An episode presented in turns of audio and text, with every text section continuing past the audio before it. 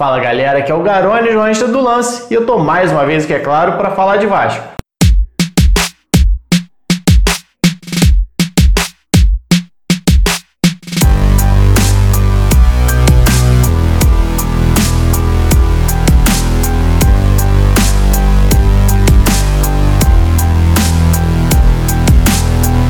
Assunto que vem rondando a cabeça do torcedor vascaíno nos últimos dias, nas últimas semanas, é a possível saída de Fred Guarim do Vasco. O jogador colombiano ainda não retornou às atividades após essa volta do futebol, principalmente no Rio de Janeiro, e agora está de volta na Colômbia para resolver algumas questões pessoais antes de definir o seu futuro no Vasco. E por causa disso, tenho recebido várias mensagens aqui no canal, lá no Twitter, no Instagram, pedindo para analisar o que será do Vasco sem Fred Guarim.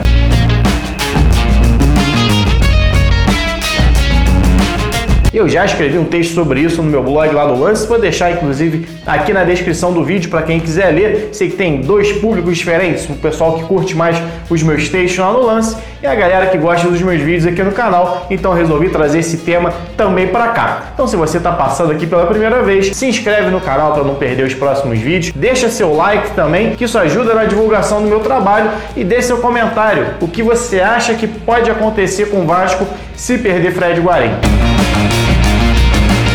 Para quem já leu meu texto, sabe o meu ponto de vista. O Vasco já sente saudades de Guarim no time. Isso porque o meia praticamente não atuou em 2020. Guarim é incontestavelmente um jogador acima da média tecnicamente, só que fisicamente tem deixado a desejar e já não é de hoje. Quando ele foi contratado pelo Vasco no fim de setembro, ele já chegou fora de forma, mas era algo previsto. Na China ele já vinha de um período de inatividade, vinha atuando na segunda divisão chinesa, que a gente sabe que tem uma cobrança muito menor, inclusive física, tanto que nos primeiros jogos dele com a camisa vascaína ele entrou no decorrer das partidas. Entrou no finalzinho contra o Botafogo, fez um desarme bonito no meio campo, chegou a dar uma assistência para finalização, é, entrou muito bem contra o Internacional, uma vitória do Vasco lá no Sul, importante para a campanha e, ao meu ver, é, foi lançado cedo demais pelo Vanderlei Luxemburgo entre os titulares. O Vasco teve uma queda de rendimento, não porque o Guarim tecnicamente não pode render, porque fisicamente ele aguentava muito pouco tempo em alto nível. Depois de 30 minutos, 35 minutos, o rendimento dele caía, principalmente no jogo que o Vasco fazia com o Luxemburgo, que era de muita velocidade. O time recuava muito e tinha que percorrer um caminho muito longo em alta velocidade com Rossi e Marrone para chegar até o ataque. O Guarim não conseguia acompanhar esse ataque em alta velocidade e quando chegava lá na frente tinha dificuldade para recompor. Então o Vasco, com o Guarim fora de forma, perdeu um pouco de competitividade que vinha tendo no esquema do Luxemburgo. Tanto que o Vasco fica ali quatro jogos, cinco jogos sem vencer e só volta a vencer quando o Guarim começa no banco de reservas no jogo contra o CSA fora de casa também, que o Vasco vence por 3 a 0. E aí sim, cerca de um mês depois, o Guarim já em melhores condições, atuando os 90 minutos pelo Vasco, fazendo suas melhores atuações. Marca um gol contra o Goiás, marca um gol contra o Cruzeiro e faz sua melhor atuação no meu ponto ponto de vista naquele 4 a 4 com o Flamengo, que ele jogou um pouco mais recuado, tendo é, toda a liberdade para fazer os lançamentos, tendo campo aberto para aproveitar, que é uma das suas qualidades, que é essa bola longa. Ele acaba terminando o ano então em alta e fica aquela expectativa. Se o Guarim fora de forma tá jogando o que tá jogando, imagina fazendo uma pré-temporada, entrando em forma e começando o ano já mais adaptado no Brasil, com o Vasco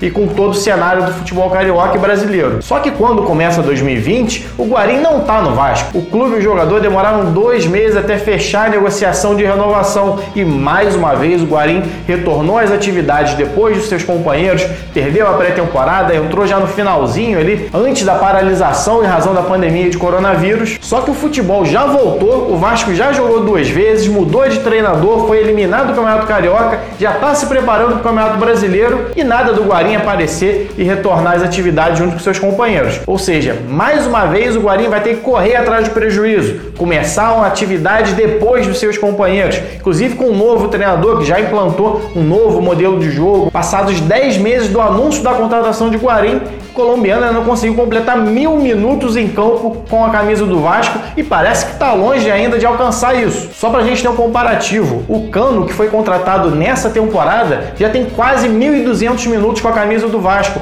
mesmo com a pandemia. E o Guarim, contratado no ano passado, não chegou a mil. Então, como fica o time do Vasco caso o Guarim realmente deixe o clube? Exatamente como está, já que ele praticamente não atuou na temporada. Como disse aqui, a equipe já sente a sua falta. Não é nenhuma novidade para o Vasco jogar sem o Guarim. Inclusive, cheguei a usar uma analogia lá no meu texto falando que o Guarim se tornou uma obra inacabada. Você olha o projeto de arquitetura e é muito bonito, você fica ansioso para ver o como vai ser depois de pronto, só que nunca termina. Quando não fica pronta, ocupa um espaço imenso dentro do orçamento. E aí você pode dizer, pô, Garone, mas o Vasco não paga, o Vasco paga atrasado. Bom, um dia vai pagar. Tá aí o exemplo do Kelvin cobrando 5 milhões do Vasco na justiça. Sabe aquela venda do jogador que uma parte depois entra penhorada? Ou então aquela premiação do Campeonato Brasileiro, da Sul-Americana, que não bate nos cofres do clube? Pois é, em algum momento o Vasco vai pagar esses jogadores. Já passou da hora do Guarim deixar de ser uma referência no clube só pelo nome. Tem que passar a ser dentro de campo, assim como foi no fim da temporada passada. A gente já está no sétimo mês de 2020. O Guarim renovou com o Vasco em fevereiro e até agora não conseguiu completar uma partida sequer atuando os 90 minutos. E quanto mais tempo ele ficar fora precisando resolver seus problemas pessoais, mais